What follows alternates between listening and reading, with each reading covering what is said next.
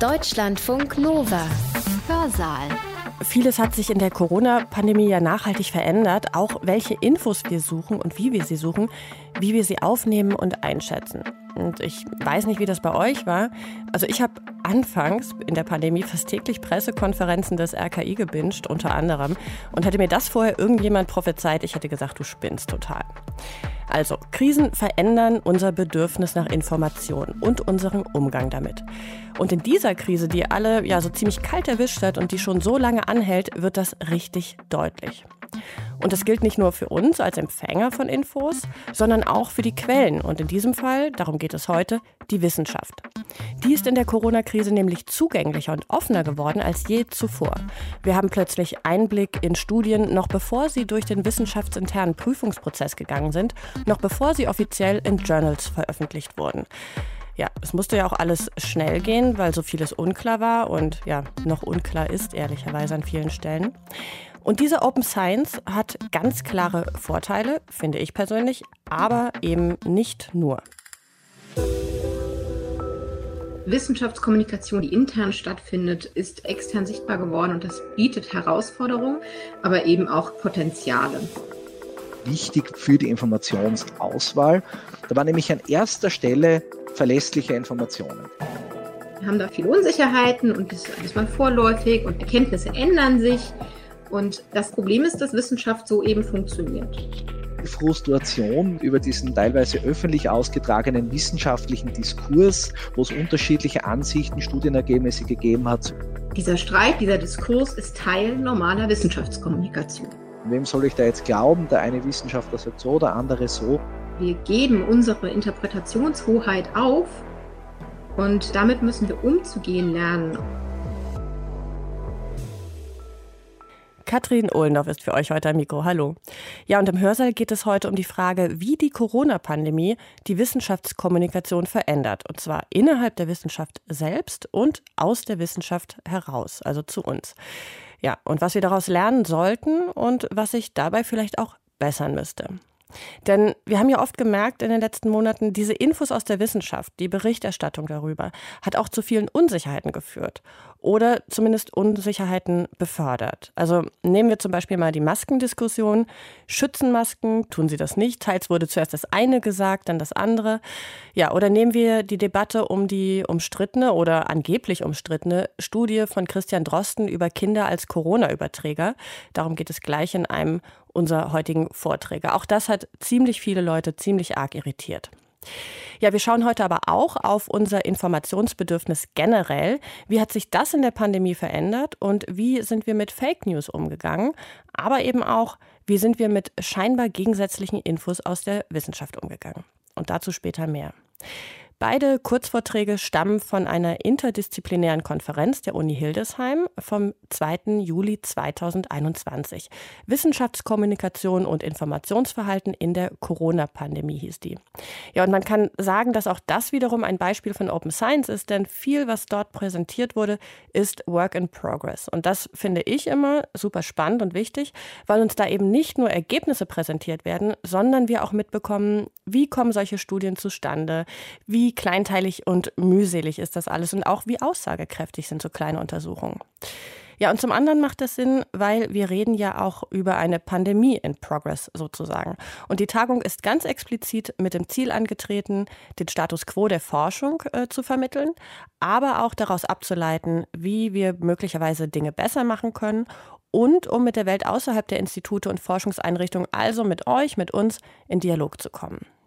Ja, und wie immer können wir von solchen Konferenzen nur eine kleine Auswahl abbilden. Und die starten wir jetzt mit einem Kurzvortrag von Claudia Frick, Professorin am Institut für Informationswissenschaft der TH Köln. Und sie spricht darüber, was passiert, wenn interne Wissenschaftskommunikation extern sichtbar wird. Ja, und wie so oft in Pandemiezeiten muss ich sagen, dass wir Ausschnitte einer Online-Konferenz hören. Entsprechend ist auch der Sound ein bisschen topfig. Genau, wie Sie gehört haben, komme ich eher aus dem Bereich ähm, interne Wissenschaftskommunikation, also wie kommunizieren Forschende eigentlich miteinander, habe aber auch sehr viel mit externer Wissenschaftskommunikation zu tun und habe gemerkt im Zuge der Corona-Pandemie, dass wir da Redebedarf haben, ähm, sehr großen Redebedarf und der auch weiterhin bleibt nach Corona.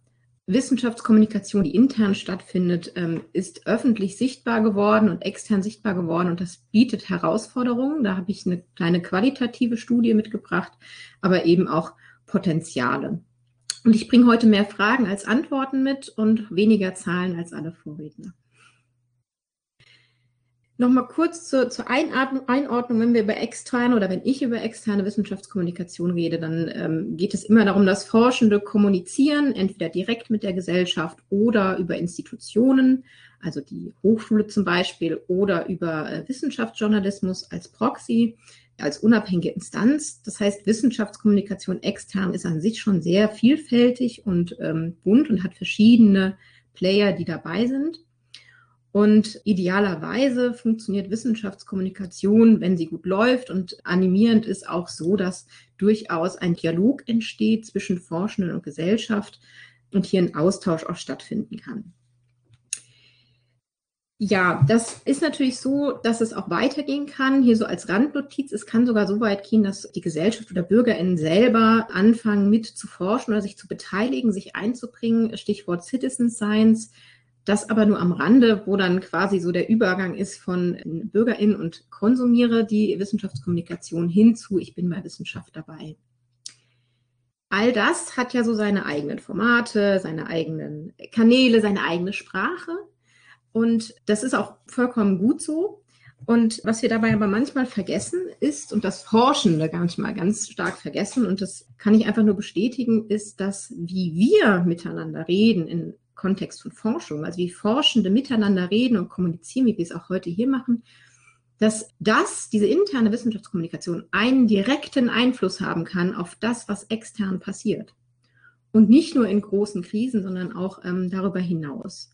Ich möchte mal ein kleines Beispiel zeigen, von einem Tweet von einem der größten deutschen Twitter-Accounts im Kontext Wissenschaftskommunikation, realscientist.de, wo eine Forscherin gefragt wurde, ob sie nicht ihre Artikel, die sie dort bespricht und vorgestellt hat, verlinken könnte. Und äh, sie sagte, das würde sie ja gerne tun und macht sie auch, aber die sind alle hinter einer Paywall.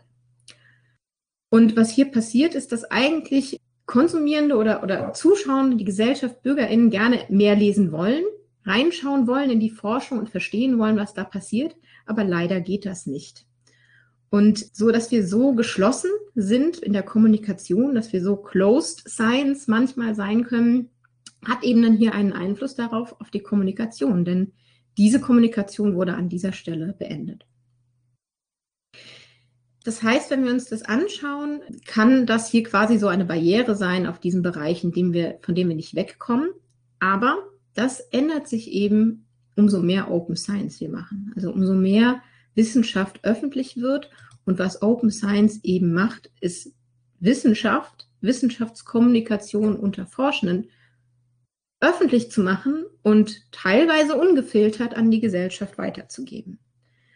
Und dazu möchte ich ein Beispiel jetzt mal qualitativ betrachten. Da habe ich eine Studie gemacht, um mich mal qualitativ mit einem Beispiel auseinandergesetzt, mit Fokus auf die Herausforderungen möchte ich das jetzt mal zeigen. Also die Herausforderungen, die ähm, so etwas an die externe Wissenschaftskommunikation stellen kann. Und das Beispiel kennen wir alle, die Preprint-Studie von Christian Drosten beziehungsweise der Arbeitsgruppe rund um Christian Drosten von Jones et al., wo es ja dann darum ging, dass einzelne Satzfetzen anderer Forschender herangezogen wurden, um zu sagen, ja, da gibt es Kritik und die Studie ist falsch.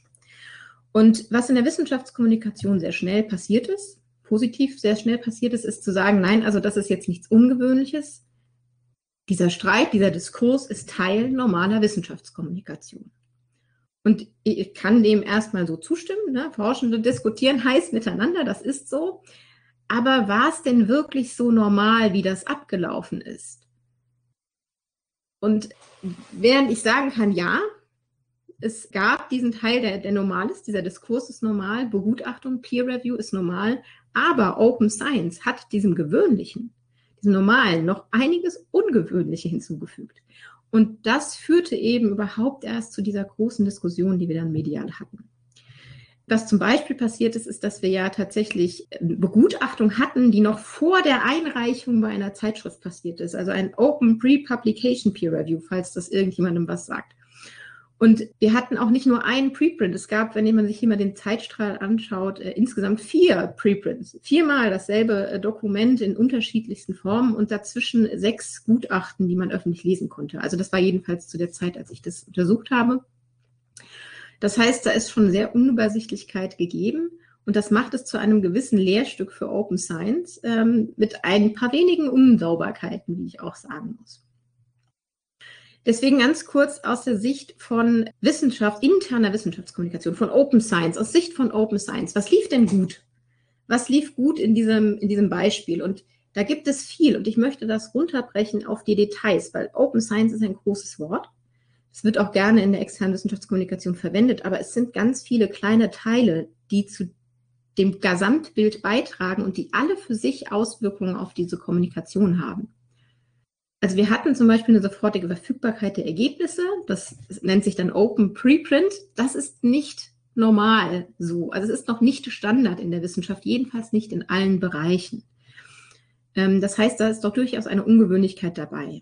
Wir hatten sehr viel mehr Begutachtende, als wir das üblicherweise haben. Sechs Gutachten. Das kommt durch die Tatsache, dass wir Open Participation hatten. Alle konnten sich beteiligen. Es gab auch sehr viel schnellere Gutachten. Nach einer Woche war das erste Gutachten da. Das ist eher auch nicht üblich. Wir hatten einen Austausch zwischen den Begutachteten selbst. Also die haben sich gegenseitig in ihren Gutachten zitiert. Das ist alles andere als üblich, weil meistens sind diese Gutachten und die Gutachter gar nicht bekannt. Die Gutachterberichte, die Reports waren öffentlich, da konnte man einsehen, jeder konnte sie lesen äh, und selber einschätzen und interpretieren. Wir konnten aber auch über die offenen Identitäten, die Open Identities, die Gutachter ähm, kennen und wussten vielleicht, wer das ist und konnten die auch beurteilen. Und es gab auch äh, direkte Gutachten, die direkt an die äh, AutorInnen gerichtet waren. Und das führte zum Beispiel dazu, dass sich ein neuer Co-Autor gefunden hat für das äh, Paper, das dann final veröffentlicht eben mit einem Autor mehr passiert ist, der sich an der Statistik beteiligt hat. Das heißt, dann ja, es ist alles Teil interner Wissenschaftskommunikation. Das ist nichts, was irgendwie sich groß zum Aufregen wäre. Aber diese ganzen kleinen Teile, die da plötzlich open geworden sind, die es eigentlich nicht sind oder bisher nicht waren, haben Herausforderungen für die externe Wissenschaftskommunikation gebracht.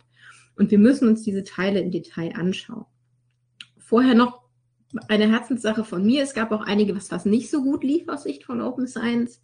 Also zum Beispiel wurden die Preprints nicht konsequent auf Preprint-Server hochgeladen, die waren verteilt im ganzen Internet, Langzeitarchivierung, nicht daran gedacht. Es gab keine konsequente Versionierung, es war gar nicht so einfach herauszufinden, welches Preprint von wann ist.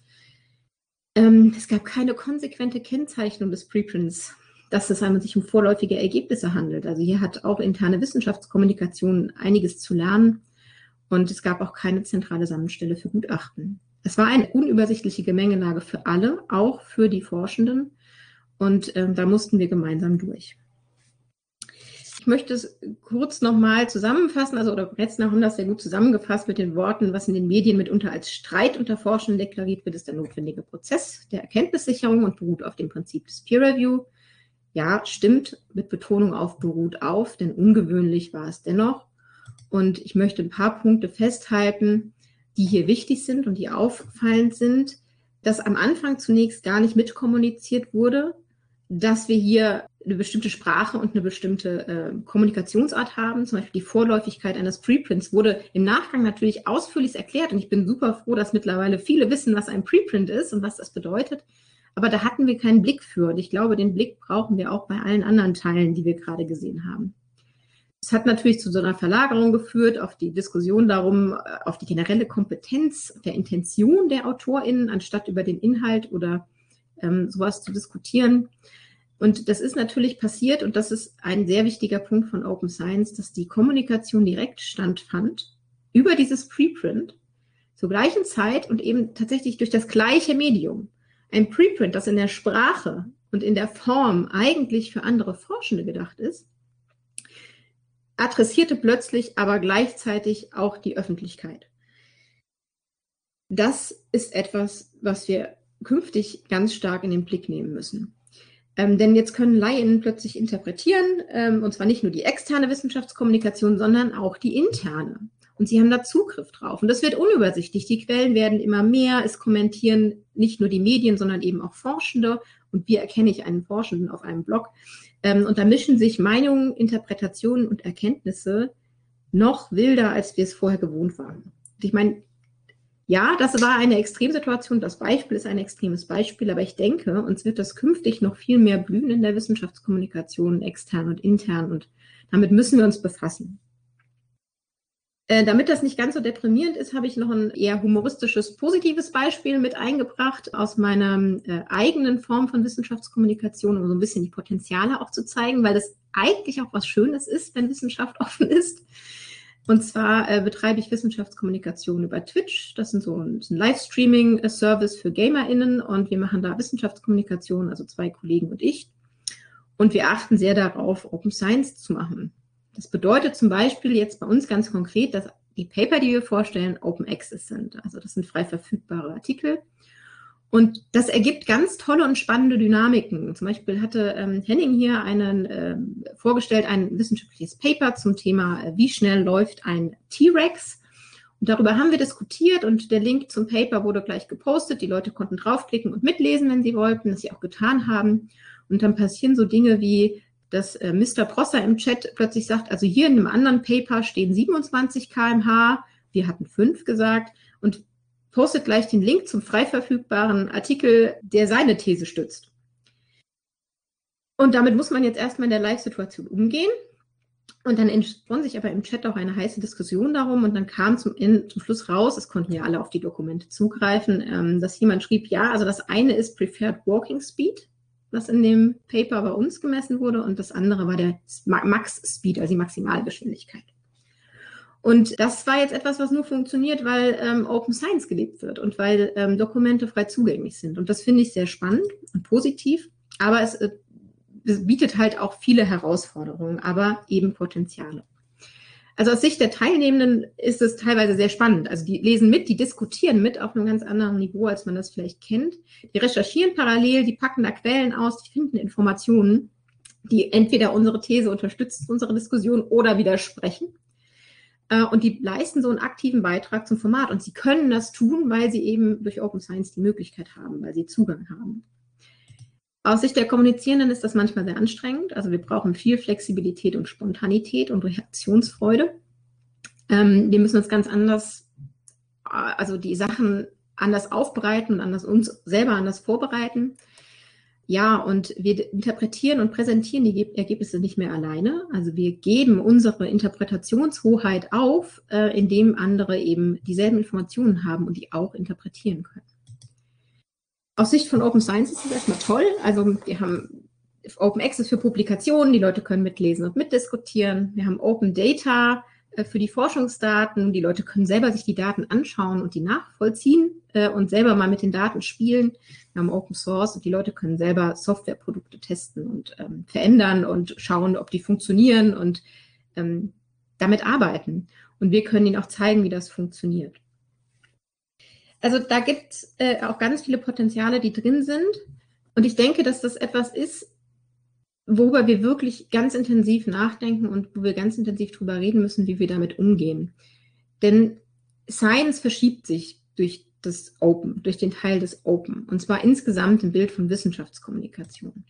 Also wenn wir jetzt mal Science darstelle als alle Daten, alle Bilder, alle Artikel, Bücher, Zeitschriften, äh, ähm, Datenbanken, Kommunikation, Chats, äh, Gespräche, Vorträge, ähm, dann war es bisher eben so ähm, im Bild von Wissenschaftskommunikation, dass dieser ganze Teil äh, bei den Forschenden stattfand und, und da auch blieb. Also natürlich, Artikel kamen immer raus und wurden kommuniziert oder Bücher ähm, waren natürlich auch der Gesellschaft zugänglich, aber das blieb erstmal auf dieser Seite und das war ein, eine Art Wissen, die jetzt erstmal nur den Forschenden zur Verfügung stand. Durch Open Science verschiebt sich das aber. Und jetzt haben plötzlich alle die Möglichkeit, alles, die Kommunikation der Forschenden untereinander, die Daten, die Bilder, die Artikel ähm, einzusehen und sich darauf zuzugreifen, auf diese Daten. Und ähm, das bietet Herausforderungen und kann durchaus schwierig sein. Also nicht, dass am Ende diese Menge an Daten, Informationen und diese, diese Open Science zwischen diesen zwei Seiten stehen, ähm, sondern dass wir das tatsächlich begreifen als etwas, das ein Potenzial liefert und uns etwas Positives bringt. Und im Sinne von Positiven noch zum Schluss nochmal, bevor ich das zusammenfasse, ein Bild, was nämlich auch passiert und was jetzt viel leichter wird durch Open Science, ist Citizen Science Communication. Also äh, nicht Citizen Science, sondern Citizen Science Communication. Also Menschen, die keine Forschenden sind, aber Wissenschaft kommunizieren. Und das gab es natürlich auch vorher. Also das möchte ich nicht sagen, dass das ganz neu ist, aber es wird leichter. Eine Empfehlung von mir, eins der neuesten Videos von H. Bomber Guy, ich weiß nicht, ob Sie ihn kennen, kein Forscher, alles andere als ein Forscher, der hat eine 1 Stunde 45 Minuten lange Dokumentation, einen Bericht gemacht über das Paper, das zurückgezogene falsche Paper, das Autismus und Impfungen in Verbindung setzt. Und ähm, ich fand es sehr schön, weil es einen, einen sehr menschlichen Ansatz eben hat. Er, er sagt, äh, Zitat, I heard all the other people say the science was bad and I believed them. And the anti-vax people probably just believed whoever told them it was true. So to be unbiased about this, let's really start at the beginning, look at the original paper. Let's actually read this old paper. Das wird künftig mit Open Science für alle möglich sein selber eine Meinung über ein Paper zu bilden. Ähm, es kann natürlich auch beiläufig passieren, das Beispiel kennen wir sicher auch alle, ein eher politisches, politisch motiviertes Video von Rezo, bei dem aber nebenbei viel Wissenschaft kommuniziert wurde. Und da fiel auch der Satz, ähm, ich habe bei meinen Recherchen hunderte wissenschaftliche Untersuchungen gesichtet. Ja, das kann man auch mit Closed Science machen und das gab es auch vorher, aber es ist natürlich ähm, unfassbar leichter mit Open Science und es wird immer leichter werden. Und das bringt auch neue oder unerwartete Player der Wissenschaftskommunikation vielleicht auf, den, auf das Tablett, mit denen wir dann eben auch umgehen müssen. Ja, zum Schluss kurz nochmal die Kernpunkte. Und ich fand, das äh, hatte vorhin schon jemand in dem, in dem Vortrag sehr gut gesagt. Ich weiß nicht mehr, wer es war. Ähm, das ein, bei Unsicherheit gibt es immer Probleme, sich zu entscheiden und Unsicherheit sind schwierig, miteinander umzugehen in der Gesellschaft. Und ähm, ja, das Problem ist, dass Wissenschaft so eben funktioniert. Ja, also wir haben da viele Unsicherheiten und das ist alles mal vorläufig und man kann seine Meinung oder seine Erkenntnisse ändern sich. Und das ist so. Und bisher konnte Wissenschaftskommunikation in externer Form das kompensieren. Teilweise wurde diese Information der Vorläufigkeit aber auch weggelassen. Ähm, und jetzt wird diese Unsicherheit durch Open Science in voller Größe präsentiert. Und damit müssen wir umzugehen lernen. Und das bedeutet, wir müssen vielleicht erweitern, was wir unter Medienkompetenz und Informationskompetenz verstehen, um eben Wissenschaftskompetenz. Und diese Science Literacy dürfen wir auch nicht mehr nur verstehen als äh, ähm, Forschung, wie, wie ich mache mal Experimente und ich dokumentiere, sondern tatsächlich auch eine Kompetenz über Wissenschaftskommunikation, also eine Wissenschaftskommunikationskompetenz. Wir müssen die Prozesse kommunizieren, die Methoden und ähm, die Kommunikation selber. Auf der anderen Seite ähm, ist es dann eben so, dass wir uns in der internen Wissenschaftskommunikation darüber jetzt klar werden müssen und reagieren oder agieren müssen. Was wollen wir damit denn machen? Wollen wir jetzt anfangen, unsere interne Wissenschaftskommunikation plötzlich in der Sprache anzupassen? Macht, macht das überhaupt Sinn, wenn wir plötzlich mit einem Dokument mehrere verschiedene Zielgruppen erreichen? Ähm, das ist etwas, was wir aushandeln müssen. Das müssen wir auch gesellschaftlich aushandeln, genau mit den Leuten, die später konsumieren. Das ist ein Aushandlungsprozess, der noch offen ist und den sollten wir aber angehen. Wie wollen wir künftig damit umgehen? Ähm, da gibt es verschiedene Lösungen und Ideen. Ähm, und wir sollten uns auch fragen, ob wir solche Wissenschaftskommunikationskompetenz immer mitvermitteln wollen in allen Formaten, die wir so haben, oder sollte es extra Formate dafür geben? Gibt es die schon? Ähm, und sollen wir das alleinstehend kommunizieren oder immer integriert? Also gibt es da vielleicht neue Standards oder Methoden, mit denen wir da rangehen möchten in der Kommunikation?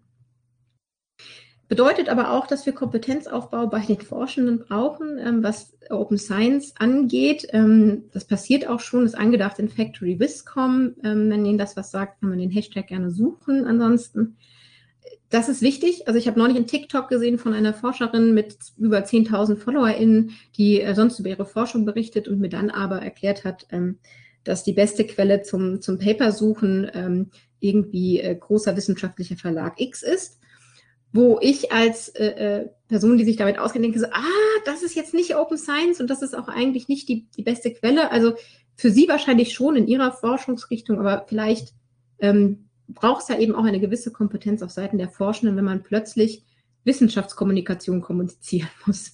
Es ist sehr meta, aber so ist es. Und wir müssen uns damit abfinden, dass wir unsere Interpretationshoheit damit aufgeben und was wir damit machen. Ja, Qualitätsstandards für Wissenschaftskommunikation müssen wir dabei auch bedenken. Wie können wir denn Leuten noch helfen, sich in diesem Wirrwarr zurechtzufinden? Ähm, und am Ende stellt sich für mich die Frage, ähm, gibt es eigentlich das veränderte Informationsverhalten durch Open Science? Also wird sich das irgendwie verändern, dadurch, dass wir jetzt so sind? Und wie wird es sich verändern, wenn es das tatsächlich tut? Die Frage ist für mich noch offen, aber ich denke, wir werden sie nicht mehr los, denn Open Science äh, kommt. Und damit wäre ich mit meinem Vortrag fertig und vielen Dank. Ja, und dieses Zurechtfinden, das wird sicher noch eine Weile dauern. Auch weil nicht nur die Forschenden sich an diese neue Offenheit gewöhnen müssen, wir alle müssen lernen, mit dieser Art von Infos umzugehen. Ja, und ich persönlich würde die letzte Frage von Claudia Frick, die wir jetzt gerade gehört haben, so beantworten. Ich persönlich glaube tatsächlich, dass Open Science unser Infoverhalten ändern wird. Und ehrlich gesagt, ich hoffe es, weil Open Science genauso wie Open Source oder Open Knowledge und so weiter für mich jedenfalls die Chance bergen, Zugangshürden zu Bildung und Wissen abzubauen und damit für mehr Demokratie und eine gerechtere Gesellschaft zu sorgen. Und ich will jetzt nicht in meine persönlichen Utopien abdriften, auch wenn ich das stundenlang machen könnte. Kommen wir also zum zweiten Vortrag. In dem geht es eher um die Empfänger von Infos, die Mediennutzerinnen und Nutzer. Und zwar um deren Informationsverhalten während Krisen, konkret Mediennutzung, Zufriedenheit mit der Informationsversorgung und Umgang mit Fake News während der Covid-19-Pandemie im deutschsprachigen Raum. So der Titel der vorgestellten Studie. Und die stammt von Stefan Dreisiebner von der Karl-Franzens-Universität in Graz und Sophie Merz und Thomas Mandl von der Universität Hildesheim. Ja, und an der Stelle sei nochmal gesagt, Links zu allen Studien, zu der Konferenz und den Vortragenden findet ihr wie immer auf unserer Seite deutschlandfunknova.de slash Hörsaal. Jetzt aber Stefan Dreisiebner. Ich freue mich, dass ich heute hier sein darf und unser Forschungsthema bzw. die Studie zum Thema Informationsverhalten während Krisen, Mediennutzung, Zufriedenheit mit der Informationsversorgung und Umgang mit Fake News während der Covid-19-Pandemie im deutschsprachigen Raum vorstellen zu dürfen, die eben von mir gemeinsam mit Sophie Merz und Thomas Mandl letztes Jahr im Frühjahr durchgeführt wurde. Was war da so der Hintergrund, die Motivation? Gleich zu Beginn der Corona-Krise haben wir eben gesehen, dass doch ein sehr großer Bedarf an Informationen besteht. Man hat gesehen, dass der globale Internet-Traffic massiv zugenommen hat, besonders im Bereich der Nachrichtenseiten. In den USA gab es etwa Beobachtungen, dass regionale, nationale Zeitungen mehr als doppelt so viele Visits gehabt haben im März als noch im Februar 2020. Andererseits aber, und das war eben interessant, polarisierende Seiten eher weniger Visits gehabt haben. Wir haben uns das dann auch angeschaut für die Alexa-Rankings in den deutschsprachigen Ländern zwischen Jänner und März 2020 und haben ja auch einen ähnlichen Effekt gesehen, dass einerseits regionale Zeitungen oder auch Website von nationalen Radio, zum Beispiel der Deutschlandfunk, Zuwächse gehabt haben, während auch weniger aktuelle Informationen, wie zum Beispiel auf Wikipedia, was immer ein bisschen braucht, bis der Artikel aktualisiert wird, oder auch allgemeine Google-Suche zurückgegangen sind. Wir haben uns dann auch noch angeschaut bei Google Trends, was wird bei Google so gesucht. Und auch da hat es sich gezeigt, dass vor allem auch so ähm, öffentlich-rechtliche Kanäle direkt gesucht wurden. Zum Beispiel das Hauptabendprogramm, die Tagesschau oder eben direkt nach dem Robert Koch Institut oder mit gewissen Ministerien. Und das ist einerseits schon eine Entwicklung, wo man ableiten könnte, es gibt eine gewisse Nachfrage auch nach nach vertrauenswürdigen Informationen, nach Quellen, denen man vertraut. Andererseits gab es aber auch den Effekt von Falschinformationen im Zuge der Corona-Pandemie. Ähm, deswegen ist auch dieser Begriff der Infodemie geprägt worden, die dann gleichzeitig sozusagen mit der Pandemie entstanden ist, diese extreme Zahl an Falschinformationen, die aufgekommen sind. Und das hat uns schlussendlich auch zu unserer Forschungsfrage geführt, inwieweit Bürger in den deutschsprachigen Ländern ihren Mix an Informationsquellen im Zuge der Pandemie geändert haben und auch nach welchen Kriterien sie schlussendlich diese Informationsquellen auswählen. Aufgesetzt haben wir das Ganze über eine Online-Befragung. Wir hatten auch die Hoffnung, gerade hinsichtlich der breiten Bevölkerung, dass wir auch im Lockdown da eine höhere Rücklaufquote dann erreichen. Ähm, aufgrund der vielen Einschränkungen, eingeschränkten Freizeitmöglichkeiten, haben das dann dementsprechend auch stark über Social Media geteilt, über Mailinglisten, hatten auch dankenswerterweise eine tolle Unterstützung von der Medienabteilung der Uni Hildesheim, wo auch ähm, durchaus eine gewisse mediale Resonanz auch da war ähm, und auch dort Aufrufe zu unserer Studie veröffentlicht wurden. Online waren wir dann zwischen 12. April und 17. Mai 2020, also noch sehr am Beginn der Pandemie. Und in diesem Kontext sind auch die Ergebnisse zu interpretieren, die ich jetzt dann in Folge auch vorstellen werde. Abgefragt haben wir mehrere Blöcke. Die Kernbereiche waren einerseits verschiedene Informationsquellen und die Nutzungsintensität von täglich bis nie und das eben einerseits zum Zeitpunkt der Umfrage, also während der Pandemie und eben rückblickend vor der Pandemie. Wie war das davor? Dann haben wir auch verschiedenste Kriterien abgefragt für die Informationswahl. Wir haben uns da bei diesen Punkten auch ein wenig an bestehenden Studien orientiert, also hier etwa bei diesen Kriterien auch an der ADZDF Langzeitstudie Massenkommunikation, wo wir dann abgefragt haben, ähm, welche Kriterien werden hier überhaupt angelegt, von äh, sehr zutreffend bis überhaupt nicht zutreffend für die Quellenwahl während der Pandemie. Dann auch die Zufriedenheit mit der Informationsversorgung generell in der Krise. Und dann haben wir auch noch die Thematik der falschen Informationen oder der Fake News abgefragt und ganz allgemein nur, wie wird darauf reagiert, wie wird damit umgegangen. Und dann wollten wir noch ein wenig in die Tiefe gehen. Wir haben dann am Schluss auch erhoben, wer freiwillig teilnehmen möchte, noch an erweiterten Interviews. Da haben wir erfreulicherweise sehr viele äh, Rückmeldungen bekommen und haben dann daraus zufällig zehn Personen noch ausgewählt, die wir dann noch Ende Mai, Anfang Juni interviewt haben. Als Rücklaufquote haben wir dann im Endeffekt 308 Personen gehabt, die den Fragebogen vollständig ausgefüllt haben. Wir hatten hier etwas mehr weibliche äh, Personen mit knapp 60 Prozent. Aber was sehr schön war, über alle Altersgruppen verteilt, nahezu, nicht unter 18, aber ab 18 bis zur Gruppe über 60 hatten wir ähm, relativ gleich verteilt mit einem leichten Bias für die 18 bis 29-jährigen ähm, Teilnehmerinnen bei unserer Studie dabei. Auch basierend wahrscheinlich, dass wir sehr stark das aus Hildesheim beworben haben, war 35 Prozent der, der größte, das war der größte regionale Teil aus Niedersachsen von den Teilnehmenden. Und was eben hervorzuheben ist, was bei uns was interessant war, wir haben einen recht großen Anteil an Personen mit Universitätsabschluss dabei, ähm, mit höherer Ausbildung, nämlich 70 Prozent haben angegeben, einen Universitätsabschluss zu besitzen. 70 Prozent haben auch der Teilnehmenden gerade im Homeoffice gearbeitet und knapp 20 Prozent haben ihm auch angegeben, sich der Risikogruppe zugehörig zu fühlen. So, was waren jetzt so allgemein einmal die, die Kernergebnisse? Also ganz allgemein gefragt haben wir 75 Prozent gesagt, sie fühlen, dass sie jetzt auf jeden Fall mehr Informationen konsumieren als vor der Krise. Und die meistgenutzten Kanäle waren an erster Stelle die Online-Kommunikation, die direkte Kommunikation über diverseste Kanäle, sei es jetzt äh, WhatsApp, Skype, ähm, was auch immer, mit Freunden und Bekannten.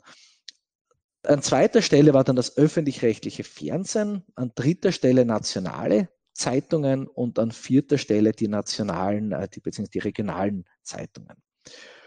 Am wenigsten genutzt waren hierbei an erster Stelle das Privatfernsehen und sozial, soziale Medien an zweiter Stelle. So, und dann als nächstes haben wir uns dann eben jetzt einmal angeschaut, inwieweit hat sich diese Mediennutzung verändert gegenüber vor der Krise zu nach der Krise, jetzt nach Aussage der Teilnehmenden. Also das ist hier natürlich auch immer zu beachten, dass es sich hier um Selbsteinschätzungen handelt den höchsten Zuwachs hat es gegeben bei öffentlichen Organisationen, öffentlichen Institutionen. Also da sind jetzt beispielsweise gemeint das Robert Koch Institut oder das Bundesgesundheitsministerium. Das hat mit Abstand den höchsten Zuwachs gehabt in der, in der Nutzung. Gefolgt von internationalen Quellen wie Radio, Zeitungen, ähm, ganz zusammengefasst dann gefolgt von der Online-Kommunikation mit, mit Freunden, Bekannten, dem öffentlich-rechtlichen Fernsehen und nationalen Tageszeitungen sowie regionalen Tageszeitungen. All diese Quellen, die haben einen hochsignifikanten Zuwachs gehabt. Das heißt, da, da ist definitiv äh, ein, ein großer Zuwachs vorhanden gewesen. Einen etwas geringeren Zuwachs, der auch noch signifikant war, haben wir gesehen bei privaten Fernsehen, bei Musikstreaming und bei Twitter. Bei den Social-Media-Kanälen wie YouTube, Instagram, Facebook gab es in dieser Gruppe keine Veränderung. Und ähm, was jetzt nicht so überraschend ist, aber eine schöne Gegenprobe ist, bei physischen, persönlichen Treffen, Diskussionen gab es dementsprechend einen hochsignifikanten Rückgang, was was eigentlich ja im Lockdown auch so sein sollte. Als nächstes haben wir jetzt hier auf einer Grafik gegenübergestellt, wie sich die verschiedenen Nutzungsintervalle verschoben haben. Wir haben hier dargestellt in einer helleren Farbe ganz unten die tägliche Nutzung, dann dazwischen die verschiedenen Nutzungsnuancen bis hin zu keiner Nutzung ganz oben in dunkelblau und haben hier die, die wichtigsten Kanäle und zusätzlich Twitter dargestellt, nach der Nutzungsintensität. Und was man eben hier sieht, ist, dass sich zwar einerseits die unregelmäßigen Nutzer hin oder Nutzerinnen hin verschoben haben zu täglichen Nutzerinnen, aber eigentlich da oben bei den dunkelblauen, bei den Nicht-Nutzerinnen sich nicht sehr viel getan hat. Das heißt, die sind eigentlich in etwa gleich geblieben.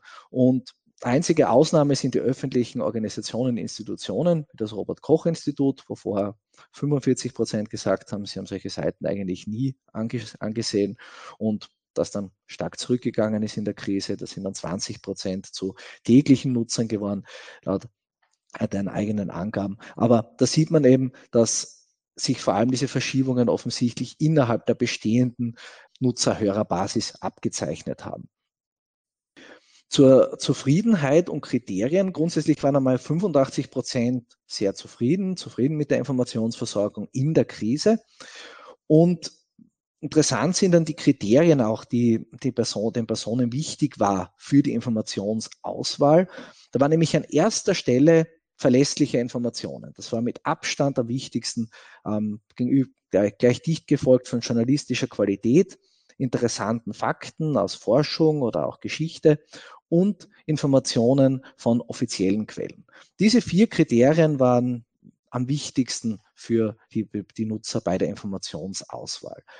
Andererseits, was waren die wenigsten relevanten Kriterien? Das war einerseits den Autor oder den Autorin persönlich zu kennen, ähm, persönliche Empfehlungen und gutes Entertainment und auch generell, dass der Inhalt interessant für die ganze Familie ist.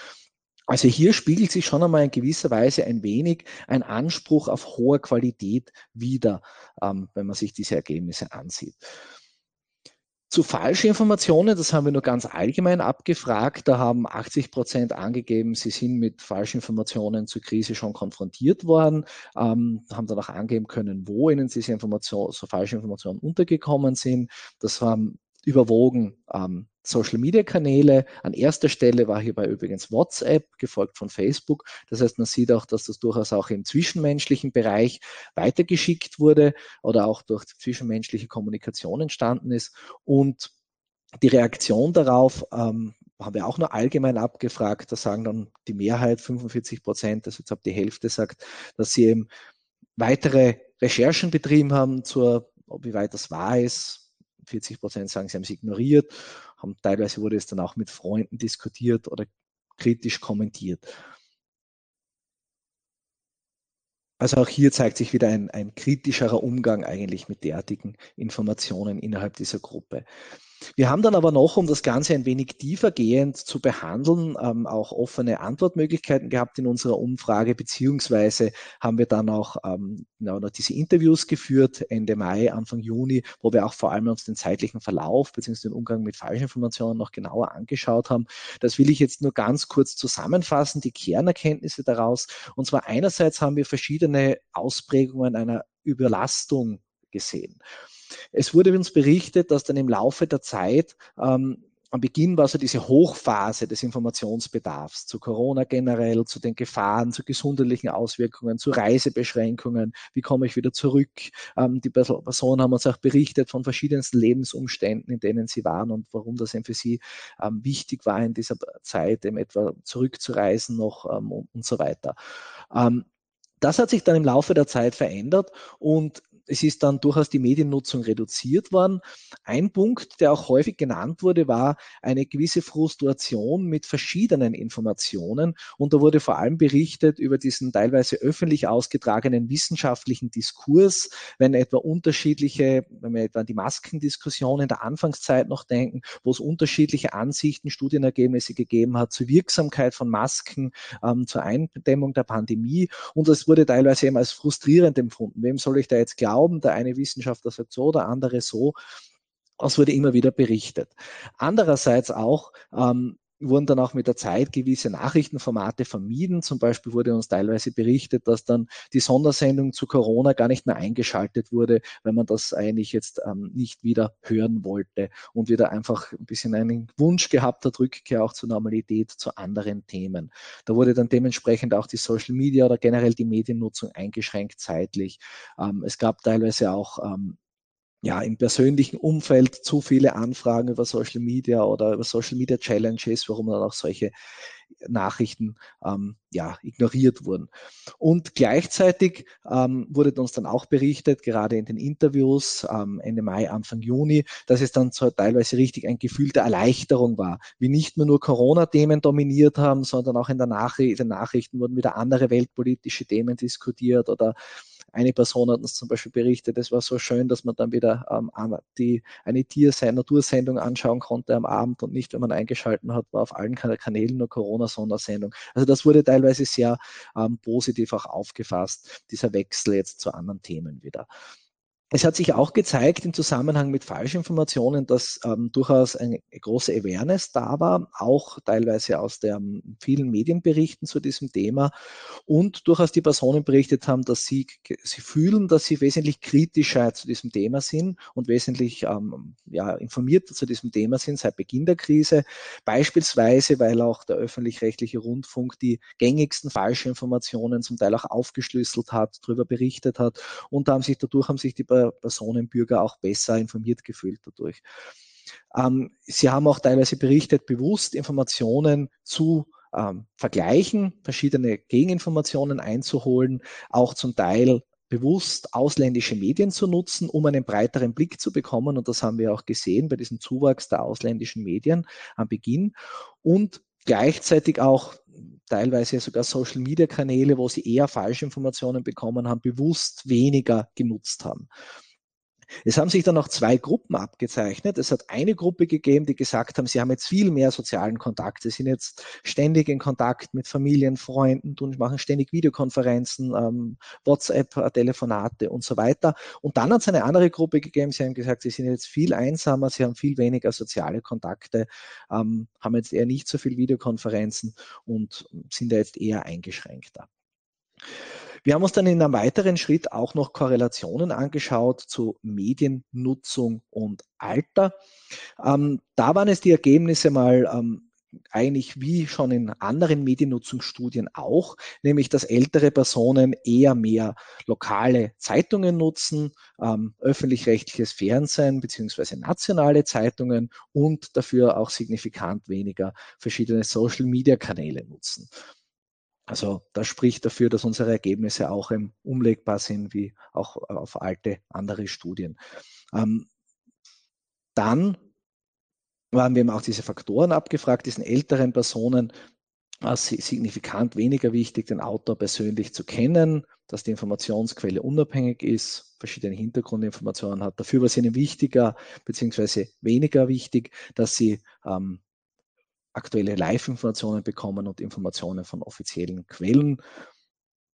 Jetzt eben auch wieder die, auf die Sozialisation vielleicht dieses, ähm, diese, dieser Umgang mit Live-Informationen hindeuten könnte. Aber jetzt sehr interessant war der folgende Punkt, nämlich zu unserer Frage hin zur Zufriedenheit mit der Informationsnutzung. Und da hat sich gezeigt, dass desto weniger zufrieden die Befragten mit der Informationsnutzung waren, desto weniger haben sie genutzt. Öffentlich-rechtliches Fernsehen, nationale Zeitungen, ähm, Informationen von öffentlichen Institutionen und Twitter. Und gleichzeitig von den Kriterien, die sie anlegen bei der Informationswahl, es war ihnen, ist ihnen signifikant wichtiger, dass alle Meinungen ausgedrückt werden können, dass Informationen unabhängig sind von Staat, Politik und Wirtschaft, dass der Autor persönlich gekannt wird, Content interessant für die Familie ist und Themen ähm, aus der eigenen Region vorkommen. Umgekehrt ist es ihnen weniger wichtig, dass Informationen von offiziellen Quellen sind.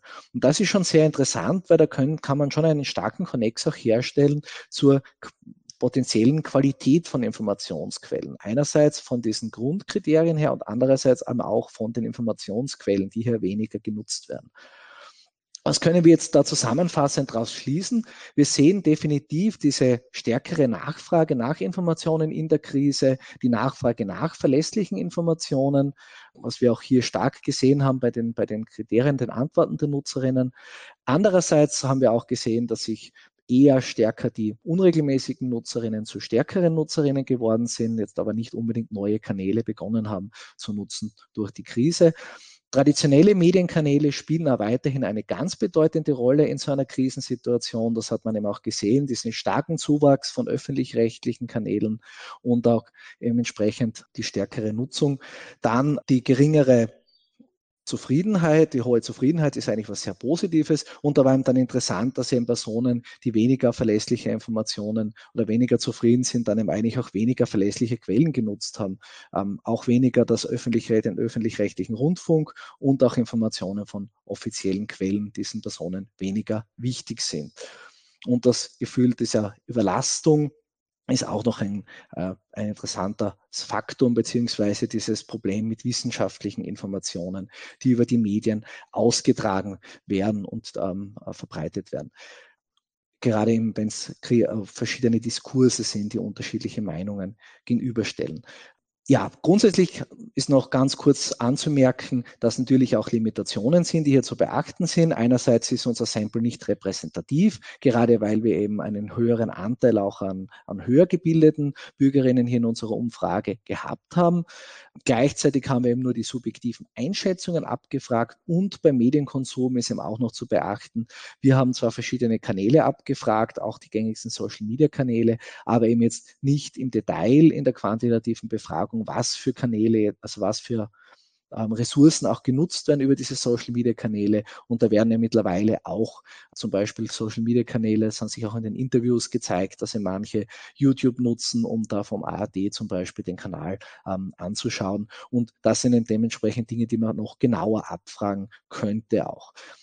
Gleichzeitig ähm, gibt sich auch durchaus spannendes Potenzial für weitere Forschung, gerade weitere Länder oder auch die weitere Ver Verhaltensänderung dann oder beziehungsweise wie weit sich diese Änderungen, diese, diese Ansätze auch manifestieren im weiteren Verlauf der Krise und dann natürlich aktuelle Nutzungsdaten. Das ist gerade zusammen, Zusammenhang mit diesen Falschinformationen ganz interessant, wo man sich auch noch Social Media Daten, Twitter Daten anschauen kann, inwieweit da wirklich mit Falschinformationen umgegangen wird.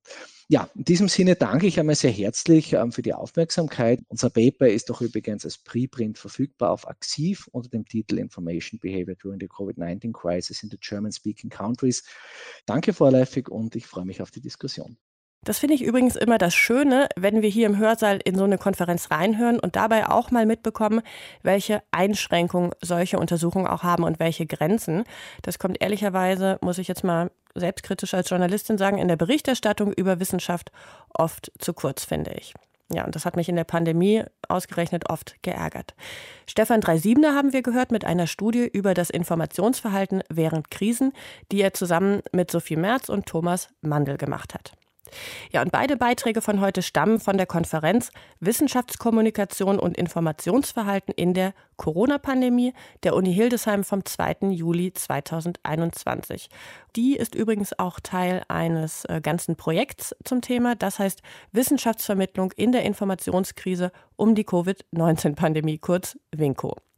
Ja, in der nächsten Sendung hören wir noch zwei weitere Kurzvorträge der Konferenz. Dann geht es darum, mit welchen filmischen Mitteln Corona-Verschwörungsmythen glaubwürdig gemacht werden. Und es geht um die Verbreitung von Covid-19-Fehlinformationen in den sozialen Medien. Am Mikro für euch war Katrin Ohlendorf. Bis dann.